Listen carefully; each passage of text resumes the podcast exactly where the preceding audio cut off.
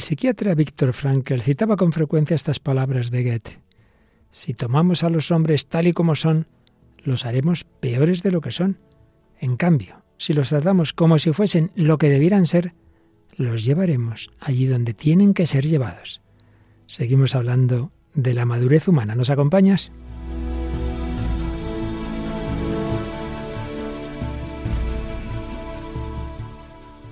El hombre de hoy y Dios, con el padre Luis Fernando de Prada. Un cordial saludo, muy querida familia de Radio María, en esta nueva emisión del hombre de hoy y Dios, en este itinerario por el misterio del hombre, buscando esa maduración que todos debemos ir buscando, y valga la redundancia, en nuestra vida, trabajando para que lo que hemos recibido, esas semillas de nuestro ser, den todos los frutos a lo que están llamadas. Una travesía en la que una semana más nos acompaña Paloma Niño. Hola Paloma, ¿qué tal? Hola Padre Luis Fernando, un saludo a todos los oyentes. Pues muy bien, encantada de que se pasen tan rápido las semanas y ya estamos aquí otra vez. Es así, es así. Bueno, pues en este caminar por todo este tema de la madurez, hoy tenemos un programa especialmente centrado en una experiencia justamente con unos jóvenes que no tenían precisamente muchas posibilidades de una gran madurez y sin embargo hubo una profesora que creyó en ellos, que se desvivió por ellos y es de lo que vamos sobre todo a hablar hoy, aparte por supuesto de proseguir nuestras reflexiones en base sobre todo a Gordon Alpor. Pero traemos hoy la historia de una profesora llevada al cine. Sí, vamos a, bueno, a escuchar este testimonio, la historia de Eric Ruwal, que, es esta profesora, ¿no? Que, realmente, pues como empezaba el programa, ¿no? Que supo sacar de, estos alumnos lo mejor que tenían porque los visualizó, ¿no? En lo que podían llegar a ser. Y, bueno, y también hablaremos de la película que, se ha hecho con esta historia, que es, que es real, que está basada a su vez en un libro, en Los Escritores de la Libertad. Y la película se llama Diarios de la Calle. Diarios de la calle. Iremos escuchando cortes de esta película. Empezamos hoy y seguiremos algunos más en próximos programas con esta historia de esta profesora que ayudó y lo sigue haciendo a la maduración de jóvenes que provenían de circunstancias muy difíciles. Junto a eso, como siempre, la música, una música de nuestros días más o menos.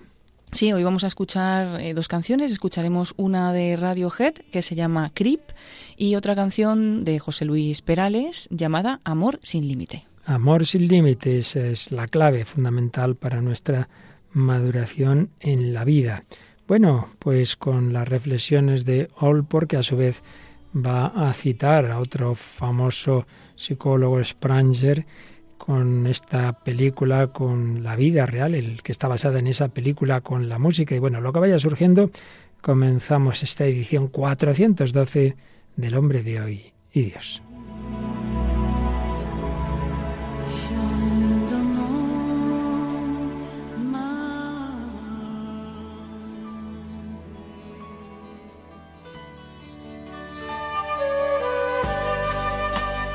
Bien, pues estábamos tratando de ese concepto que tiene muchos matices y que sin caer ni mucho menos en el relativismo, sí que es verdad que decíamos que tiene una cierta relatividad en tanto en cuanto del todo ningún hombre lo vivimos, exceptuamos siempre, claro está, nuestro Señor Jesucristo, la Santísima Virgen María, pero los demás pues siempre tenemos nuestros límites, pero lo importante es tener el objetivo claro.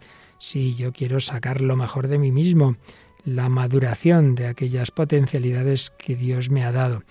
Y estábamos viendo cómo, después de citar a otros autores, el famoso psicólogo que fue Gordon Alport, pues intentaba buscar como una confluencia de, de muchos pensadores en una serie de características o criterios de madurez.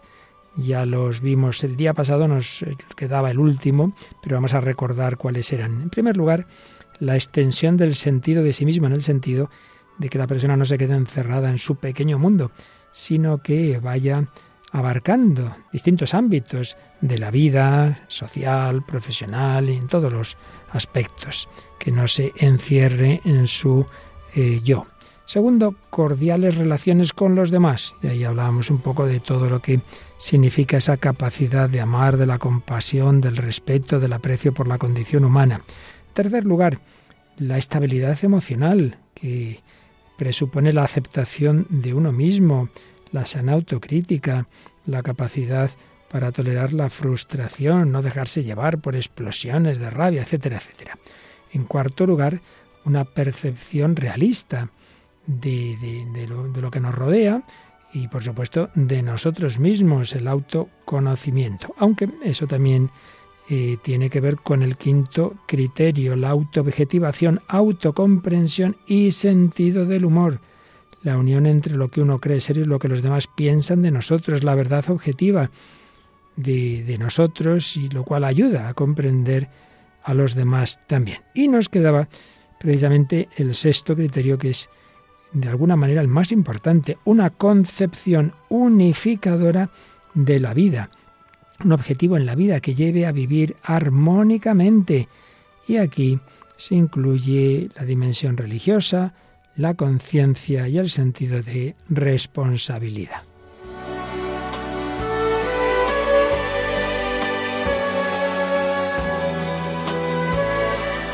Bien, pues vamos a intentar resumir lo que escribía Alpor sobre este sexto criterio, que es realmente muy importante, muy importante.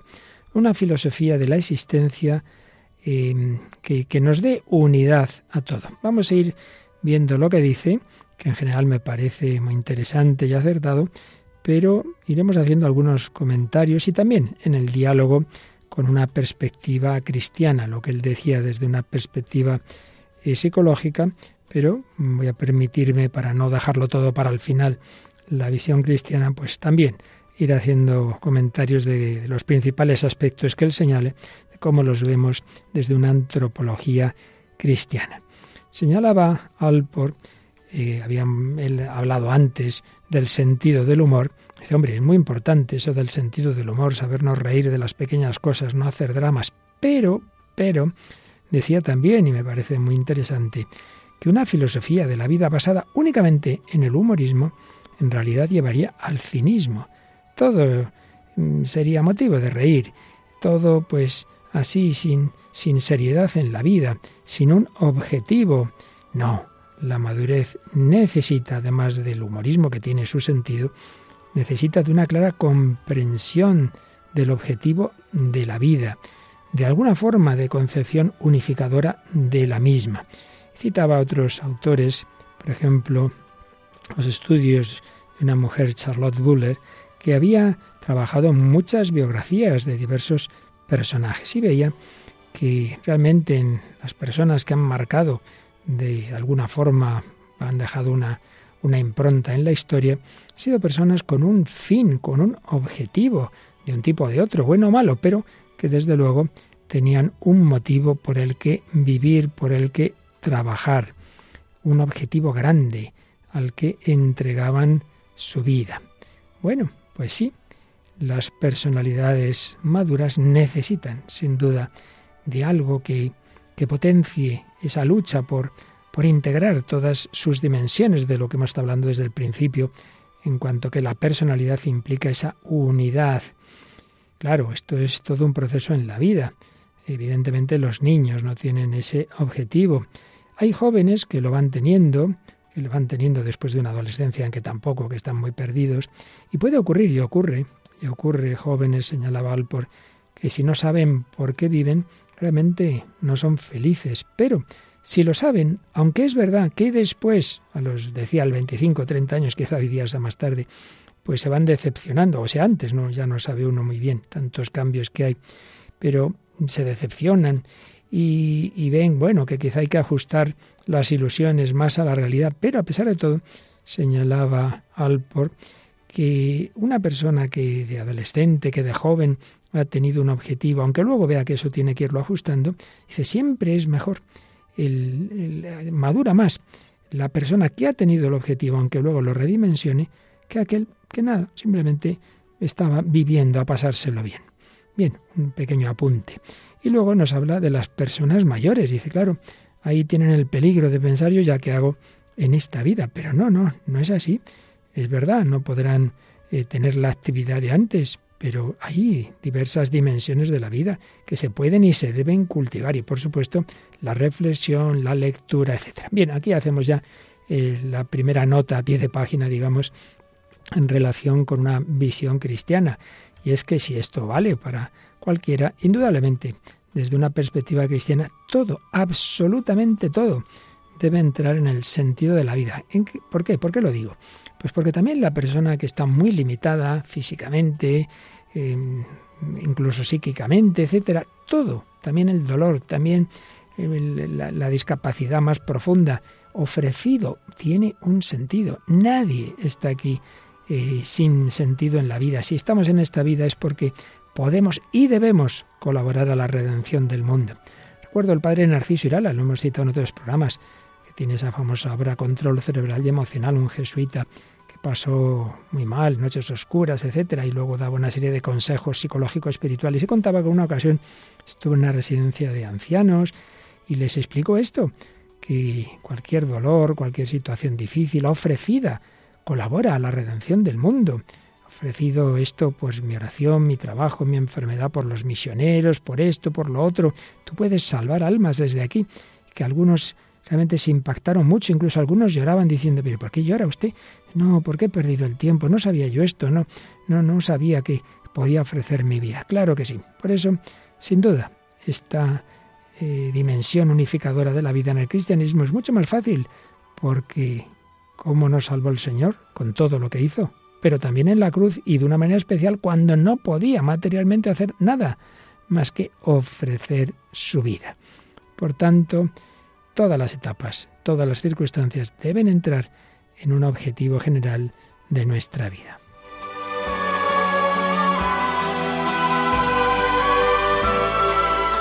Y en relación con este objetivo es donde Alpor acudía a un famoso estudioso, Spranger, o como se diga, que, ya lo habréis oído quizá alguna vez, hablaba de seis grandes tipos principales, podríamos hablar de otros, de valores. Y en relación con ellos, pues hablaba de personas que sobre todo buscan un valor u otro, tipos de alguna manera de personas, pero que en realidad no es tanto personas reales, sino valores, tipos ideales, pero que eh, quedan marcados por cuál es el valor principal en su vida. Los enunciamos y luego poco a poco durante el programa los iremos desgranando un poquito. Aquellos para los que lo más importante es lo teórico, las personas intelectuales, la verdad, el teórico. En segundo lugar, el económico, ese tipo de persona que busca lo útil. En tercer lugar, el esteta, busca sobre todo la forma, la armonía, lo bello, la belleza. En cuarto lugar, el social, la persona que ante todo busca el bien de la sociedad, el amor por la gente. Quinto tipo, el político, que decía se interesa sobre todo por el poder.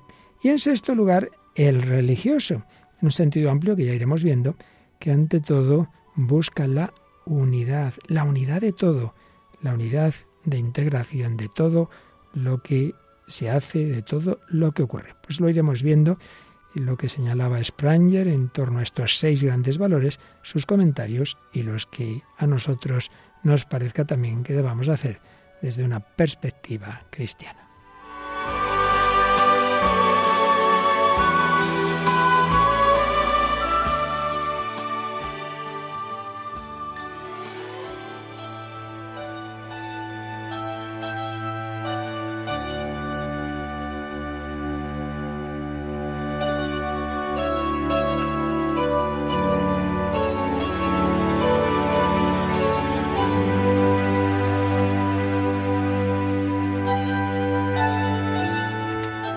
Aquí seguimos en Radio María, en El Hombre de Hoy y Dios. Paloma Niño y quien nos habla el Padre Luis Fernando de Prada, tratando de esos criterios de madurez. Y concretamente hoy nos centramos en el último que señalaba Gordon por muy importante, una filosofía unificadora de la vida. Si tu vida está totalmente dispersa, bueno, hay veces que busco esto, luego lo otro, en el trabajo un objetivo, en la diversión otro, y todo es totalmente incongruente, pues nuestra vida estará así, rota, dividida. nos faltará esa unidad, ese decir, bueno, ahora hay que aguantarse con esto, menos mal que luego haré lo otro. Si no hay algo que nos motive en todo momento, pues ciertamente algo grande nos va a faltar. Y en esos grandes objetivos, pues Alpor acudía a esa clasificación que por supuesto no es rígida y podríamos hacerle y la hacía él mismo también muchos matices, pero bueno, que aquí nos sirve sin pretender hacer una tesis doctoral, que un programa de radio nunca lo es, de todos los detalles exactos, pero nos sirve para nuestra reflexión, tipos de valores que de alguna manera también pues indican tipos de personas, ya digo, sin que hagamos nunca una clasificación rígida de nadie, porque luego todo se puede mezclar. Bueno, pues el primer tipo de valor, personas que ante todo su interés predominante es descubrir la verdad.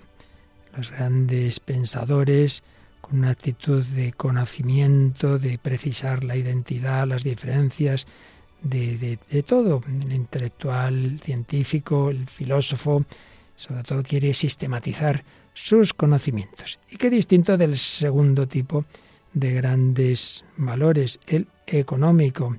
No lo entendamos simplemente en un sentido del dinero, ¿eh? sino que busca lo que es útil, lo que es útil, lo que da satisfacción a las principales necesidades, la gente práctica, las cuestiones prácticas, también sin duda del mundo de los negocios.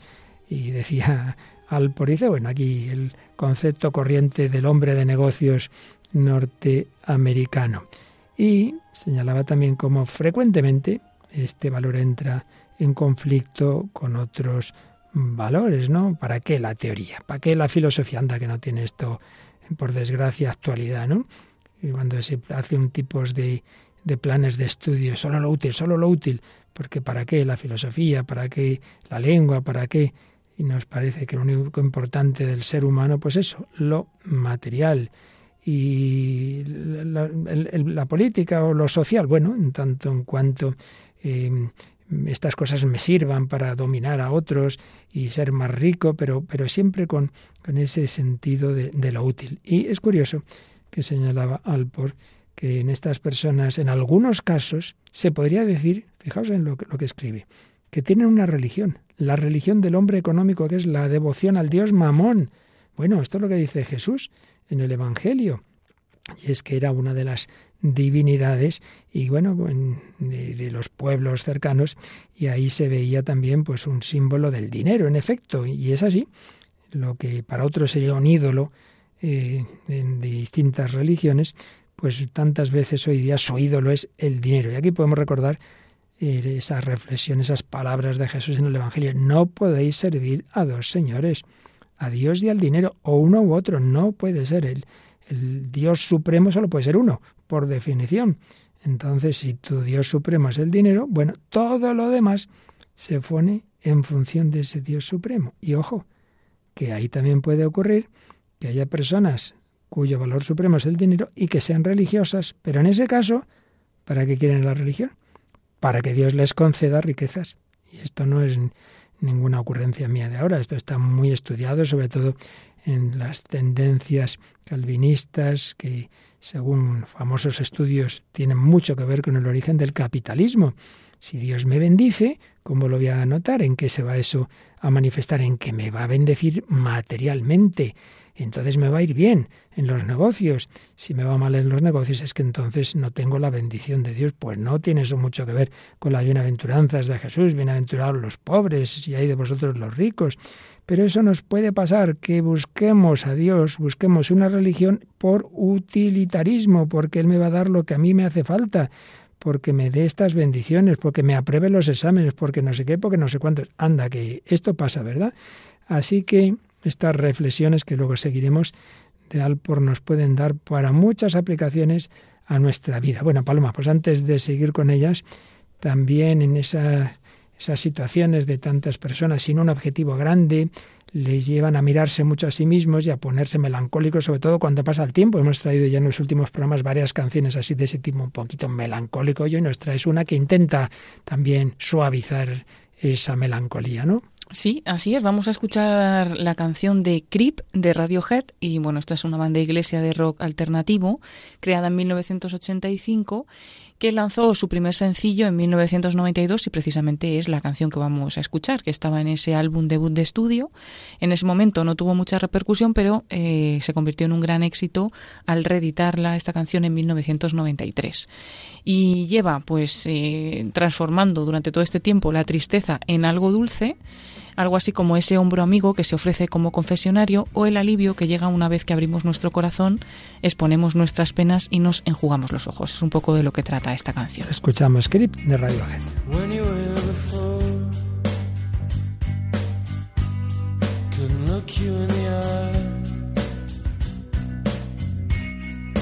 just like an angel. Skin makes me cry. Float like a feather in a beautiful world. I wish I was special. You're so fucking special. But I'm a creep.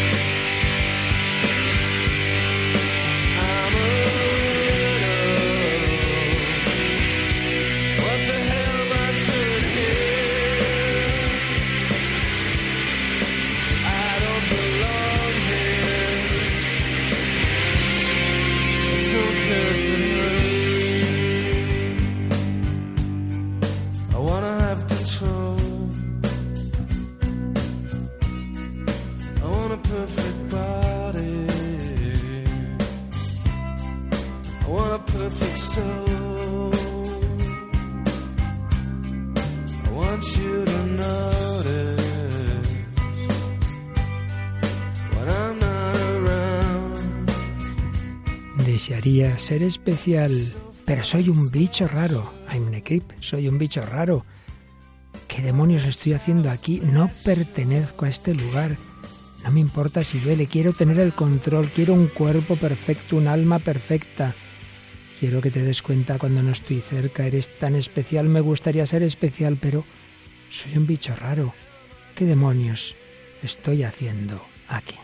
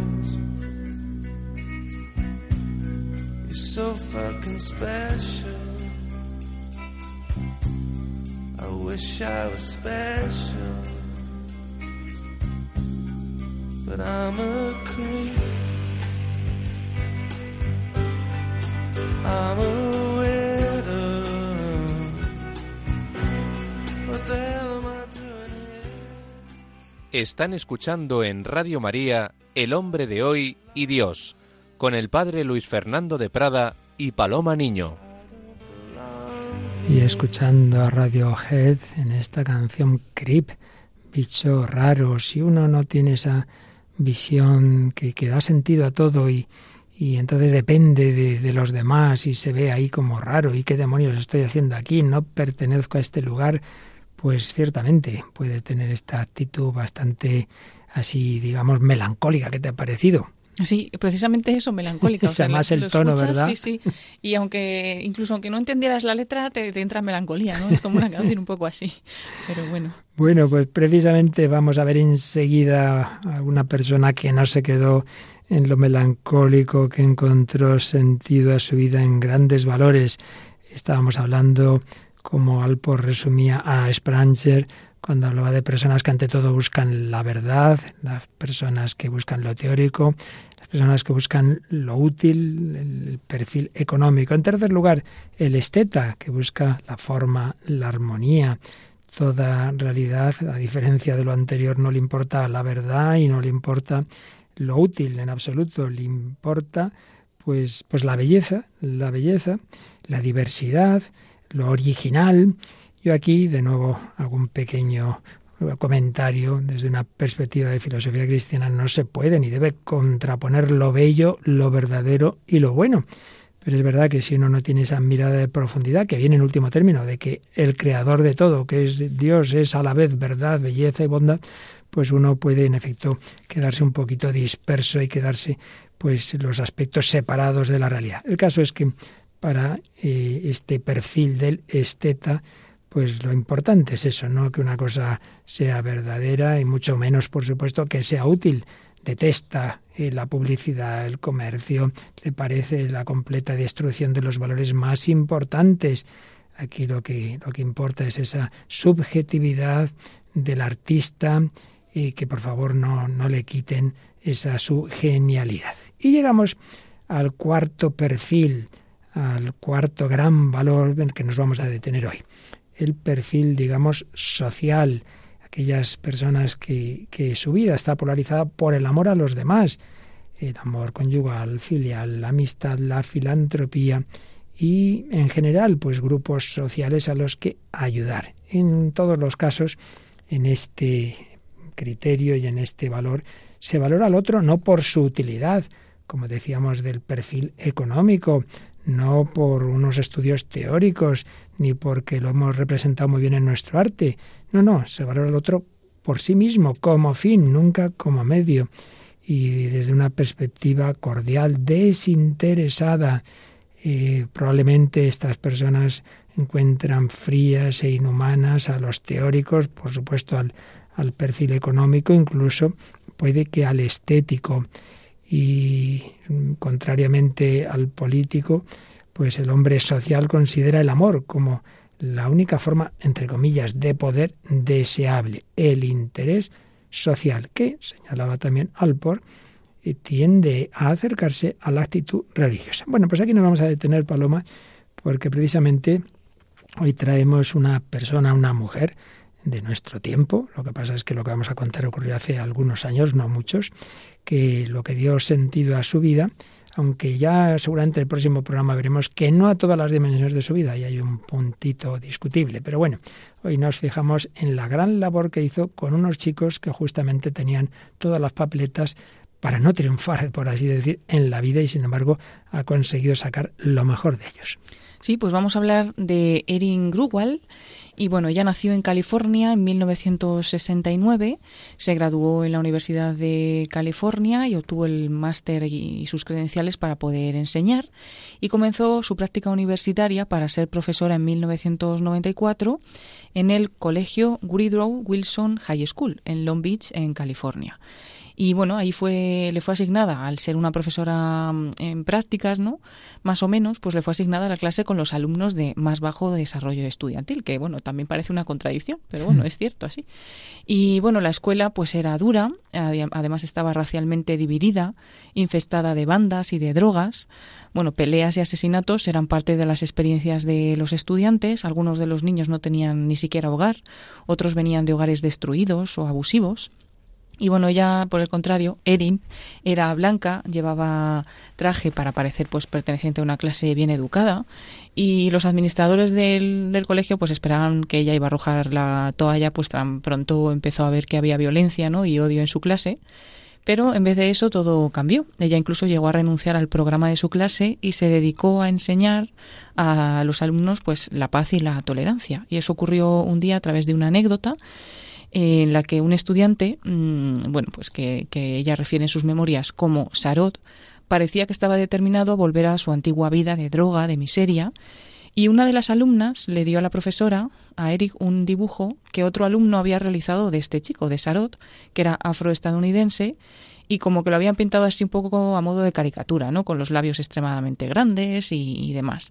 Y entonces ahí la profesora, muy enfadada, pues eh, sí que Dice que en ese momento la vieron distinta porque hasta ese momento había intentado ser simpática ¿no? con ellos y demás, pero ahí se mostró apasionada, enfadada realmente y les explicó que ese tipo de caricaturas, ¿no? para mofarse del otro, fueron también utilizadas por los nazis durante el Holocausto. Y entonces se dio cuenta de que solo uno de sus alumnos sabía lo que era el Holocausto y cambió así el foco de su curso hacia enseñarles la tolerancia, ¿no? Llevó a los estudiantes a ver, por ejemplo, la lista de Sidler, les compró libros con su propio dinero y invitó a conferenciantes, pues que eran reales supervivientes del Holocausto, para que conocieran, pues cómo había personas que también había, lo habían pasado mal, ¿no? para que ellos también se vieran reflejados pues en algunas de estas personas, ¿no? Por ejemplo, les hizo leer o una de las lecturas que tenían era el diario de Ana Frank y, pues como decimos, estas lecciones también sobre el holocausto. Ella pensó que sus estudiantes se podrían sentir identificados con estas situaciones, especialmente con la de Ana Frank. Y hay un momento en que, cuando todavía le está costando muchísimo hacerse con la clase, que son muy complicados y tal, tiene una ocurrencia y dice, mm, porque ya les daba, les daba lengua y literatura, entonces le dice, he pensado que vais a hacer una cosa. Eh, voy a daros, os he traído aquí a cada uno. Ella se busca otros dos trabajos porque en efecto no le dan el material que ella quisiera. Y entonces para regalarles un material tiene que hacerse otros trabajos, de esto ya hablaremos otro día, y con ese trabajo, bueno, compra libros, el diario, como dices, de Ana Frank, pero también unos cuadernos. Y les dice, les sugiere que el que quiera, que escriba en el cuaderno lo que quiera de sí mismo, su propia vida, como a modo de diario, que el que quiera, que lo meta en un armario, que se va a echar la llave para que no pueda leerlo más que ella misma y a ver qué ocurre. Y la sorpresa que se encuentra es que prácticamente todos, yo no sé si todos al final, escriben y escriben mucho.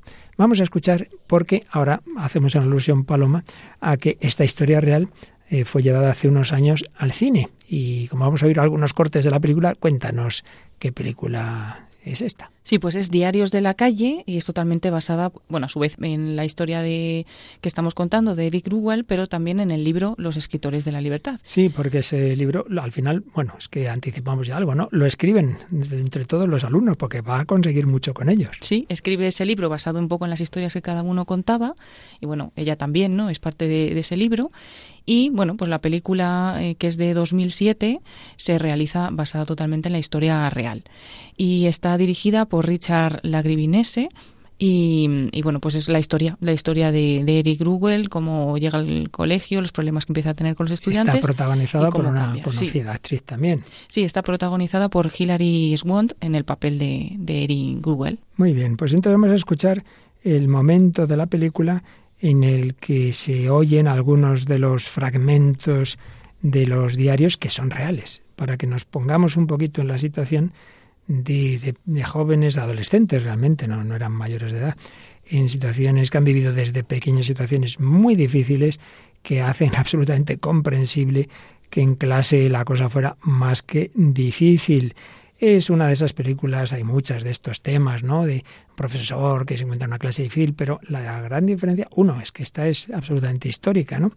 Y dos, yo creo que no caen los defectos de otras, estilo el Club de los Poetas Muertos, que es muy maniquea y tal, ahí están por un lado los profesores así tradicionales y tal. Bueno, bueno, yo creo que esta es mucho más eh, realista. Vamos a escuchar ese momento de los diarios. En cada guerra hay un enemigo.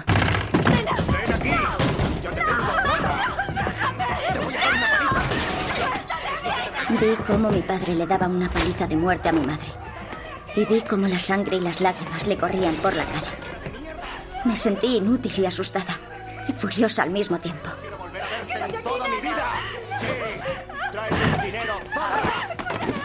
Todavía noto los golpes del cinturón en las piernas. Una vez no pudo pagar el alquiler. Y aquella noche paró en una calle y señaló a la acera. Dijo, escoged un sitio.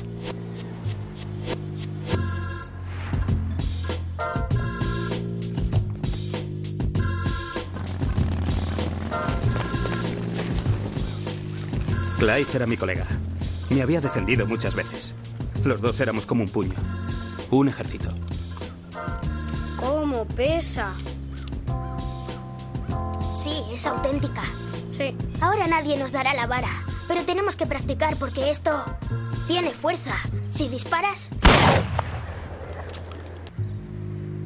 Me senté ahí hasta que llegó la policía. Pero cuando llegaron, Solo vieron un muerto, una pistola y un negro. Me llevaron al reformatorio. La primera noche fue la peor. Los presos aporreaban las paredes, hacían gestos de sus bandas, gritaban quiénes eran, de dónde eran. Mi primera noche lloré. No pude decírselo a nadie. Me pasé los siguientes años entrando y saliendo de la celda. Cada día me pregunto, ¿cuándo seré libre? Mi hermano me enseñó cómo es la vida para un negro. Haz lo que tengas que hacer. Putas, drogas, lo que sea. Aprende bien los colores, las fronteras de las bandas. Lo que puedes decir en una esquina no puedes decirlo en otra. Aprende a estar callado. Por una mala palabra la puedes palmar. Si me miras a los ojos, verás a una chica cariñosa. Si me miras la sonrisa, no verás nada malo. Si me levantas la camisa, verás los moretones. ¿Qué he hecho yo para cabrearle tanto? Con 16 años, he visto más fiambres que un forense. Cada vez que salgo por la puerta me arriesgo a que me peguen un tiro. Para el resto del mundo, solo es un muerto más en una esquina. No saben que era mi amigo. Durante la guerra de Camboya, el campo de refugiados dejó a mi padre sin dignidad. A veces intenta pegarnos a mi madre y a mí. Siento que tengo que proteger a mi familia. Estaba decidiendo qué caramelos quería. Entonces oí un tiro. Me giré y vi a uno de mis amigos con sangre en la espalda y en la boca. Al día siguiente me levanté la camisa y me metí una pistola que había encontrado en un callejón junto a mi casa. No sé ni cómo empezó esta guerra. Son dos bandos que se putearon hace mucho. ¿Qué más da cuál sea su historia? Soy hija de mi padre y cuando me llamen a declarar, protegeré a los míos, pase lo que pase. A nadie le importa lo que haga. ¿Por qué voy a molestarme en venir a clase? Mis amigos son soldados. No de guerra, sino de la calle. Luchan por su vida. Odio el frío de una pistola contra la piel. Me da escalofríos. Es una vida de locos, pero una vez que entras ya no puedes salir. Cada vez que le doy una paliza a alguien para iniciarle en la banda, es como otro bautismo. Ellos nos dan su vida y nosotros les damos otra. He perdido a muchos amigos en esta guerra no declarada. Pero para los soldados y para mí merece la pena. Jugarte la vida esquivando balas, apretando gatillos. Merece la pena. Y esos eran fragmentos reales de esos diarios que escribieron, que dan nombre a esta película, Diarios de la calle, basada realmente en la historia de la profesora de estos chicos, Eric Grawell, o como se diga. Bueno, ¿qué te ha parecido? Es dar clase a estos chicos que en esas historias no debía ser nada fácil, ¿eh, no, Paloma? Nada fácil porque no son situaciones un poquito complicadas o, problem o, problemitas, ¿no? La verdad es que estaban metidos en buenos líos y, bueno, pues con todos prácticamente, ¿no? Cuentan que tienen amigos que ya han sido asesinados, todos han estado ya con armas, bueno, están, o cuando los que están siendo a lo mejor maltratados en sus familias digamos que son situaciones muy muy complicadas que entiendes un poco que al final la clase pues no fuera para ningún lado, ¿no? Porque uno ya es difícil, pero todos a la vez, eh, cada uno con su situación. entre ellos, pues con, con enfrentamientos, con peleas y sobre todo decir, bueno, a ¿y de qué me va a servir a mí todo esto si luego yo aquí no soy nadie, si, si luego más fácil con que sobreviva ya tengo bastante? Bueno, pues lo normal sería hacer como otros profesores, mira chico, eh, cumplo el expediente y ahí os quedáis. Pues no hizo eso esta mujer, síguenos hablando de qué pasó. Sí, pues bueno, hemos dicho eso, ¿no? Cómo intentaba que sus alumnos se comparasen o se vieran, pues a lo mejor las semejanzas que tenían con, con algunos de, de, los autores de algunos libros o con historias que se contaban en los libros, pero también con alguna situación real. Por ejemplo, se leyó en clase el diario de Zelata, que es un escrito que está escrito por un adolescente que cuenta sus experiencias en la guerra de Bosnia y bueno, pues ellos como que encontraron muchas similitudes entre la situación de, de, ella y la que tenían ellos, ¿no? Sí, también les había pasado con el, el, diario de Ana Frank, que lo devoraron y veían a esa adolescente encerrada en aquella casa, ¿verdad? Tanto tiempo hasta que por desgracia los descubre. Sí. Y bueno, pues, pero no se queda solo ahí, ¿no? Como bien has dicho el padre, pues eh, se buscó otros trabajos para poder pagar, pues no solo los cuadernos que les regalaba y los libros, sino incluso para traer a esta chica, a Celata, a que diera su testimonio, contara su historia pues a, a los alumnos que viniera al mm. colegio, ¿no? Y tuvo que venir desde Irlanda y bueno, esto les animó mucho, ¿no? Eh, de, descubrieron pues esos esfuerzos que había hecho para luchar contra los prejuicios raciales, eh, bueno, y se les convirtió un poco en una amiga y en un, y en un modelo, ¿no?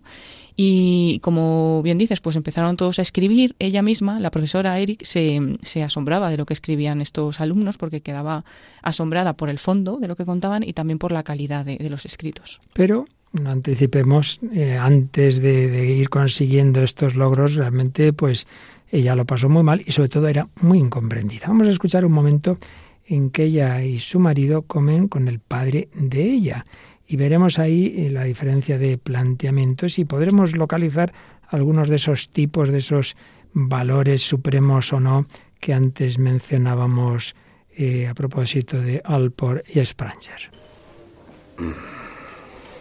Bueno, ¿qué tal el trabajo? Papá. Le preguntaba a tu marido. Va bien, por ahora. Es una buena empresa. Y yo dirijo el departamento de informática. ¿No eras arquitecto? Y lo es. Se ha tomado un descanso. Y me pagan bastante. ¿Y cuánto ganas tú? ¿27 mil dólares brutos? Si lo sabes, ¿por qué me preguntas? Eh, bueno, ¿qué vais a tomar? Con tu cerebro podrías dirigir una gran compañía. En cambio, tengo que preocuparme porque eres profesora en esa cárcel. ¿Estás oyendo lo que dices? ¿Cuántas veces te he oído hablar de manifestaciones por los derechos Esas civiles? bandas son criminales, no activistas. No lees los periódicos. Decían lo mismo de las panteras negras. ¿Qué te apuestas a que tus chicos no saben quiénes eran Rap Brown o Eldridge Cleaver? Vas a desperdiciar tu talento con gente a la que le traes sin cuidado la educación. Me parte el corazón. Pero te digo la verdad. Pues... Lo siento. Eso no puedo evitarlo. ¿Tú crees que esto es bueno para ella? Pues sí. Mira, Steve. Si Erin cree que puede con esos chicos, es que puede. Y que tú le digas que no, solo la va a cabrear.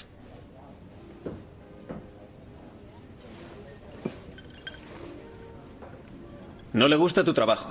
¿Y qué? ¿Por qué te molesta tanto? No sé, pero me molesta. No estoy acostumbrada a decepcionarle. Avísame cuando pueda lavarme los dientes. Estoy harto de que no tengamos eh, dos ven senos. aquí, hay sitio. Vale, gracias. ¿Cómo ha podido hablar de mi sueldo yo? ¿Qué le ha pasado? Era como un ídolo para mí de pequeña. ¿Y ahora me habla de sueldos? Creo que juega demasiado al golf. Mm. Es más, creo que habría que encerrarle. ¿Por qué no le basta con que sea profesora? Cariño, cálmate. ¿Sabes? Aparte de casarte conmigo, nunca le has decepcionado. Te adora. Le caes bien, pero es que... Cree que te mereces algo mejor y no me importa. Es lo que hacen los padres. Supongo que algún día yo seré igual. Mira, solo... Deja de preocuparte por ser la hija perfecta. No vives en su casa, vives en la nuestra. Aunque sea alquilada. Hasta que tú construyas una. Sí, ya. Con muchos baños. Eres profesora porque quieres serlo. Bueno, habréis visto que hemos unido aquí dos cortes, bueno, realmente van seguidos en la película tras la cena esa, pues ya están los dos, han llegado a casa y ese diálogo. Bueno, ¿en qué te has fijado estos dos diálogos, Paloma? Sí, bueno, cómo se contraponen pues esos dos tipos de valores de los que hablábamos antes, dos de ellos por lo menos. El económico del padre, que lo primero que le pregunta es cuánto ganas, incluso antes de decirle que son bandas criminales y demás. O sea, antes de eso, de preocuparse un poco por la situación, le va al tema del dinero, un poco a lo útil y demás. Luego, pues le dice eso, ¿no? Que son bandas criminales, es gente pues difícil y vas a desperdiciar tu talento. O sea, que eh, no ve la otra parte de ella, que es por lo que a ella un poco se le cae un poco el mito de su padre, que pues debe ser que en algún momento también pues ha estado un poco eh, a favor de lo social, ¿no? Sí, y demás. sí, sí, sí, era un activista, por eso dice, pero bueno, si tú antes defendías estas cosas y ahora cuando lo ve que su hija intenta hacer eso, le parece que no. Claro. Y luego la parte de ella que, que lo, la podemos encajar aquí, ¿no? En la parte de social, Mm. que, que no solo porque se está volcando por los chicos, sino también incluso hacia su padre, ¿no? Que, que parece que quiere ser buena hija, dice no estoy acostumbrada a decepcionarlo, o sea que se le ve que está un poco pendiente siempre de, de ayudar o de, de estar bien con, con la gente con la que tiene alrededor, ¿no? Sí, de hecho ya, como decía antes, ya veremos el próximo día que el, el, el punto mm, difícil, que no es la parte que no le fue tan bien a esta mujer, es que esa, esa entrega a lo social mm, complicó sus relaciones familiares. Y bueno, en el caso del padre está claro, porque bueno, pues no tenía por qué realizar ese ideal del padre. Más complicada es la relación con el marido. Pero vamos a seguir viendo cómo esa entrega suya a esos alumnos en los que nadie creía, ni los directivos del colegio, ni su padre, el mismo marido, pues al principio sí, la apoya, pero luego le parece que se está pasando en esa entrega. ¿Cómo, cómo, cómo siguió la, la clase esa, después de esas experiencias tan originales? originales, de gastar su dinero para que pues, también van a ir al, al museo del, de la tolerancia que hay allí. Ven, es impresionante en la película, ¿no? Cuando ven niños, las fotografías de los niños judíos que habían muerto en campos de concentración, algunos supervivientes, etcétera. Pues todo esto les cambia totalmente la vida, ¿no? A estos chicos, porque para la mayoría de ellos era el único lugar donde, donde querían escuchar sus historias, o sea, escribían, pero porque hay, había quien se interesaba por escuchar esas historias y también pues la clase se convirtió como en ese lugar seguro para compartirlos, incluso el único lugar a veces seguro para poder compartirlos, ¿no? Y se convirtieron así en una familia, porque al principio, pues como decíamos, ellos, aunque tenían cada una situación complicada, pero luego entre ellos estaban también enfrentados. Sin embargo, al tener todos como un motivo común en la vida o, buscar un poco lo mismo, se convirtieron eso en una familia y todos se dieron como esa oportunidad para empezar de nuevo, ¿no? y al final se llamaron a sí mismos los escritores de la libertad. Entre 1994 y 1998 tuvieron una gran cobertura incluso en los medios de comunicación, aparecieron en programas estelares ¿no? de televisión en directo y bueno, finalmente ellos se graduaron en la escuela, luego fueron a escuelas superiores gracias a la Fundación de la Educación para la Tolerancia, que es una organización que también la profesora Erin ayudó a establecer para poder pagar ¿no? la instrucción de estos chicos. Y su éxito pues siempre ha ido creciendo, sigue creciendo, viajan por el país visitando prisioneros, reformatorios, convertidos pues en lo que ella quiso convertir, convertirles, ¿no? en embajadores de la paz y la, y la tolerancia. Y bueno, así se cuenta en el libro que, que han escrito y ellos comprendieron, estos chicos han comprendido y así pues pudieron cambiar ¿no? el lugar que ocupaban en el mundo, vieron que había alguien también dispuesto a escuchar lo que ellos tenían que decir, se sintieron unidos por algo y tuvieron también esa sensación de identidad y de orgullo al, estar juntos en algo, ¿no? En esto que se llamó los escritores de la libertad. Y bueno, pues al final es un modelo pedagógico que, que ya empleó esta profesora y que también está intentando pues ahora como enseñar, ¿no? También a quien, pues a otros profesores a que puedan seguir este método en el que dice que no solamente ellos aprenden, sino que ella también va aprendiendo con ellos y, bueno, pues lo primero que, hizo, por ejemplo, es que los chicos, para que no se segreguen, muchas veces es nada más llegar al instituto, pues se les colocaba, ¿no? En función de la raza, la pandilla, el de la calle en la que vivían, según el autobús que cogían, ¿no? Pues que siempre era separar, separar. Pues que lo primero es dar las clases de una forma menos convencional, en los que todos son iguales, ¿no? Y, y todos se disponen de la misma manera y, bueno, y que luego también pues cada uno compartiera y mostrara esas heridas que tenía. Bueno, podemos seguir hablando el próximo día de toda esa pedagogía. Eh, empezó en efecto por hacerles ver que esas, esas diferencias que tenían, ese ver al otro como enemigo, a qué había llevado a qué extremos había llegado, ¿no? Pues eso de las caricaturas que se hacían de los judíos, que por cierto, recuerdo haber visto un reportaje de que también los nazis las hacían de sacerdotes católicos, como hoy día muchas veces se está haciendo. También poner ahí siempre esos tipos a los que al principio te ríes de ellos y luego al final se los mata. Pues eso se hizo en el genocidio especialísimamente, como bien sabemos, con los judíos, fue lo primero, pero luego en efecto el que se conocieran unos a otros, que vieran los dramas de cada uno, que no los vieran como enemigos, sino todos ayudarse, escuchando también supervivientes, en fin, que no se quedaran en esas ideologías y en esas experiencias. Y lo del diario que fue para ellos muy interesante porque por fin alguien les iba a escuchar, iban a escuchar su propia historia, iban a leer lo que les estaba pasando, que no se atrevían a compartirlo. Bien, ahí se van produciendo cambios. Vamos a escuchar antes de acabar hoy, otra conversación, ahora ya solo ella con su padre. El padre ya poco a poco va cambiando. De hecho, se verá a lo largo de la película que incluso al final ella consigue implicarlo, pero todavía no del todo en el diálogo que escuchamos ahora. Papá, no sé qué hacer con esto. No soy una asistente social, casi ni soy profesora. Gracias. Estos chicos tienen 14, 15 años y si llegan vivos a mañana, con eso les vale. ¿Y yo tengo que enseñarles? Que disfruten de la cena. Escúchame. Tú no eres responsable de sus vidas fuera de esa clase. Haz tu trabajo lo mejor que puedas. ¿Cómo? La administración no me da recursos, ni libros, ni apoyo. ¿Qué hago? Cumple con tu obligación hasta final de curso, pero solicita otro puesto. El éxito depende de la experiencia. Así que coge más experiencia. Pero pase lo que pase, solo es un trabajo más. Si este no te va bien, Búscate otro.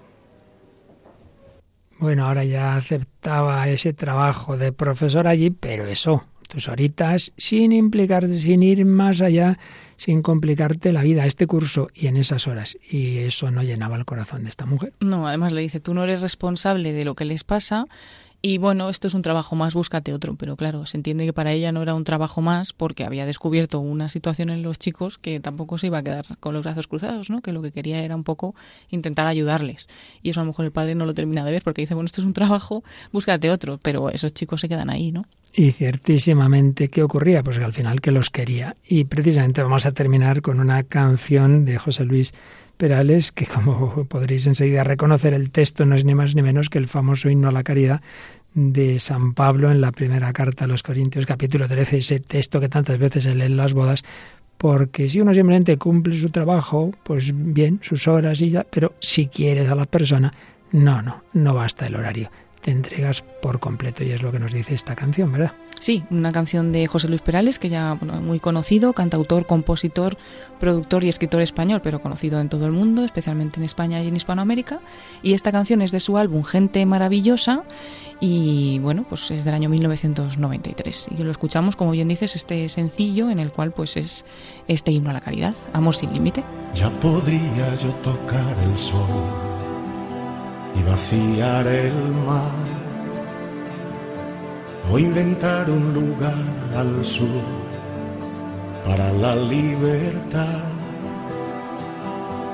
Conocer el principio y fin de cada estrella. Y si me falta el amor, ya ves, yo no soy nada. El amor es la espera sin límites, es la entrega sin límites y es la disculpa sin límites, sin límites. No es egoísta ni se irrita, no. El amor cree aguanta todo sin límites y es generoso sin límites, sin límites. No tiene envidia ni sabe contar. No pide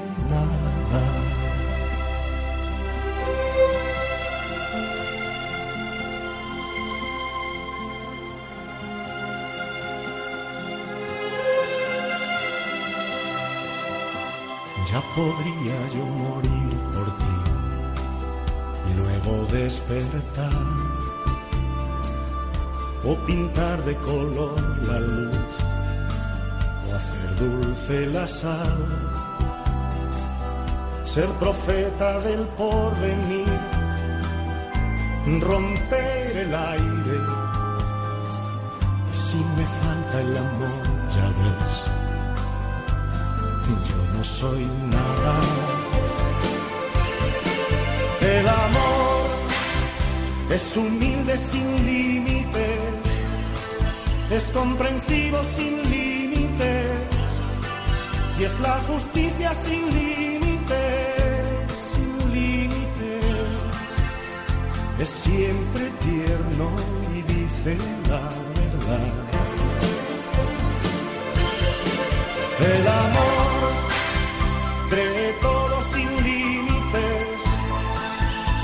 aguanta todo sin límites y es generoso sin límites, sin límites.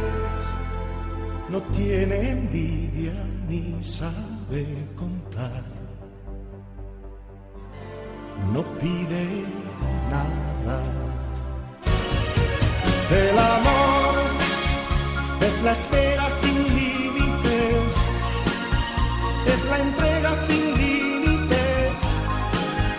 la disculpa sin límites, sin límites. No es egoísta ni se irrita, no. No pide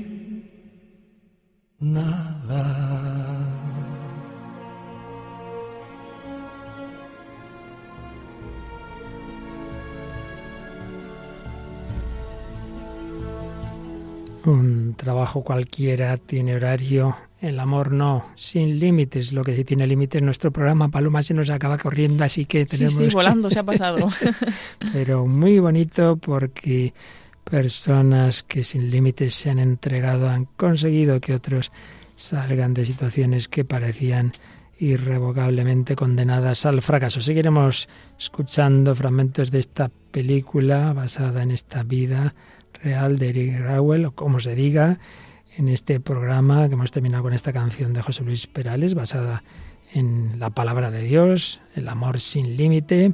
Antes habíamos escuchado en cambio esa música así nostálgica de Radiohead, Creep, no, no, no te quedes en que eres un bicho raro.